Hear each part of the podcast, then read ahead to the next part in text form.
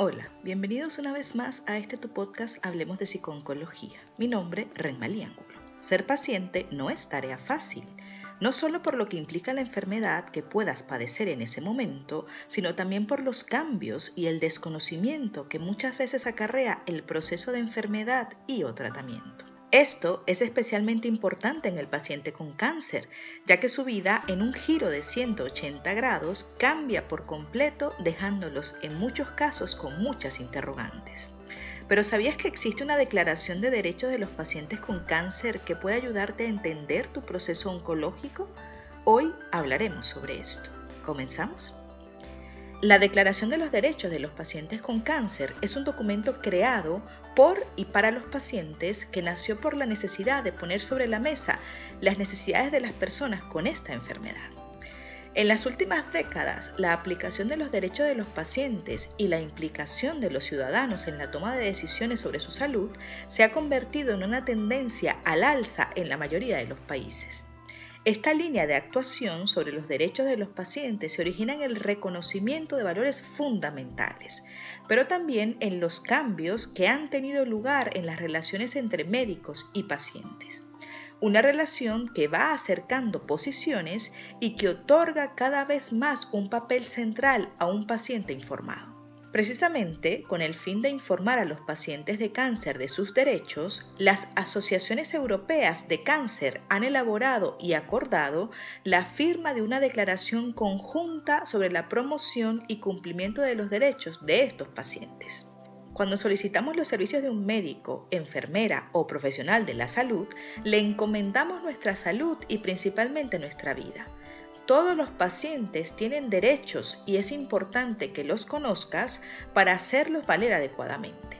Se trata de 10 derechos plasmados en una declaración conjunta firmada por los 39 miembros de la European Cancer League y que se resumen en, primero, la consideración del paciente con cáncer como un usuario de los servicios sanitarios. Por paciente se entiende el usuario de la salud, tanto si está sano como enfermo. Por tanto, el paciente de cáncer es aquel que padece cáncer o problemas causados por él.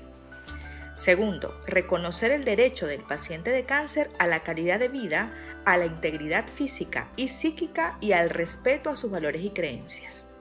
Los pacientes no deben ser discriminados por sus valores e ideas morales, culturales, filosóficas, ideológicas y religiosas. Tercero, el derecho del paciente con cáncer y sus familiares al tratamiento médico, cuidado y el apoyo psicosocial.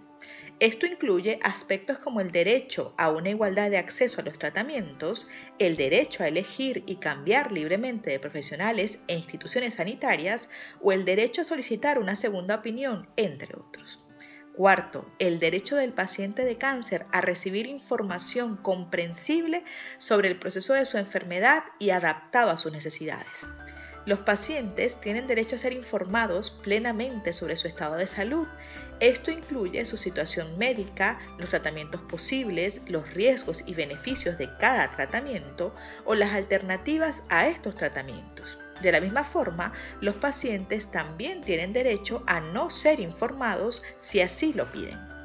Quinto, el derecho del paciente de cáncer a participar en la toma de decisiones sobre cualquier acto relativo a su enfermedad. Los pacientes tienen derecho a decidir sobre cualquier acto médico y sobre su participación en la investigación científica y en la enseñanza de la medicina. Sexto, reconoce el derecho del paciente de cáncer a la confidencialidad de la información y al acceso a su historia clínica. Toda la información sobre el estado de salud, el diagnóstico, el pronóstico y cualquier información de carácter personal debe ser confidencial y solo se revelará si el paciente da su consentimiento. Séptimo, derecho del paciente de cáncer a recibir apoyo social en el proceso de su enfermedad. A menudo el proceso de la enfermedad conlleva problemas económicos, por tanto deben recibir apoyo económico y social, así como formación y posibilidades de trabajo. Octavo, el paciente de cáncer tiene la responsabilidad de colaborar con los profesionales e instituciones sanitarias durante el proceso de su enfermedad. Noveno, derecho del paciente de cáncer a disponer de los mecanismos necesarios que aseguren el ejercicio de sus derechos. Y por último, el derecho del paciente con cáncer a ejercer sus derechos sin discriminación y bajo el amparo de un marco legal. Deben existir medios apropiados para el ejercicio de los derechos plasmados. Además de estos derechos legales, que podríamos resumir como aquellos a los que tanto pacientes como profesionales deben adherirse según las constituciones vigentes, tenemos que plasmar los derechos que el paciente tiene sobre su propio proceso de enfermedad. Y que en el caso del paciente con cáncer podemos resumir en que tienes derecho a decidir libremente sobre tu atención Tienes derecho a decidir con libertad, de manera personal y sin ninguna forma de presión, aceptar o rechazar cada procedimiento diagnóstico o terapéutico ofrecido, así como el uso de medidas extraordinarias de supervivencia en pacientes terminales. Tienes derecho a otorgar o no tu consentimiento válidamente informado. El paciente, o en su caso el responsable, tiene derecho a expresar su consentimiento o no sobre los procedimientos, tratamientos e incluso en su participación en ensayos clínicos o en la donación de órganos.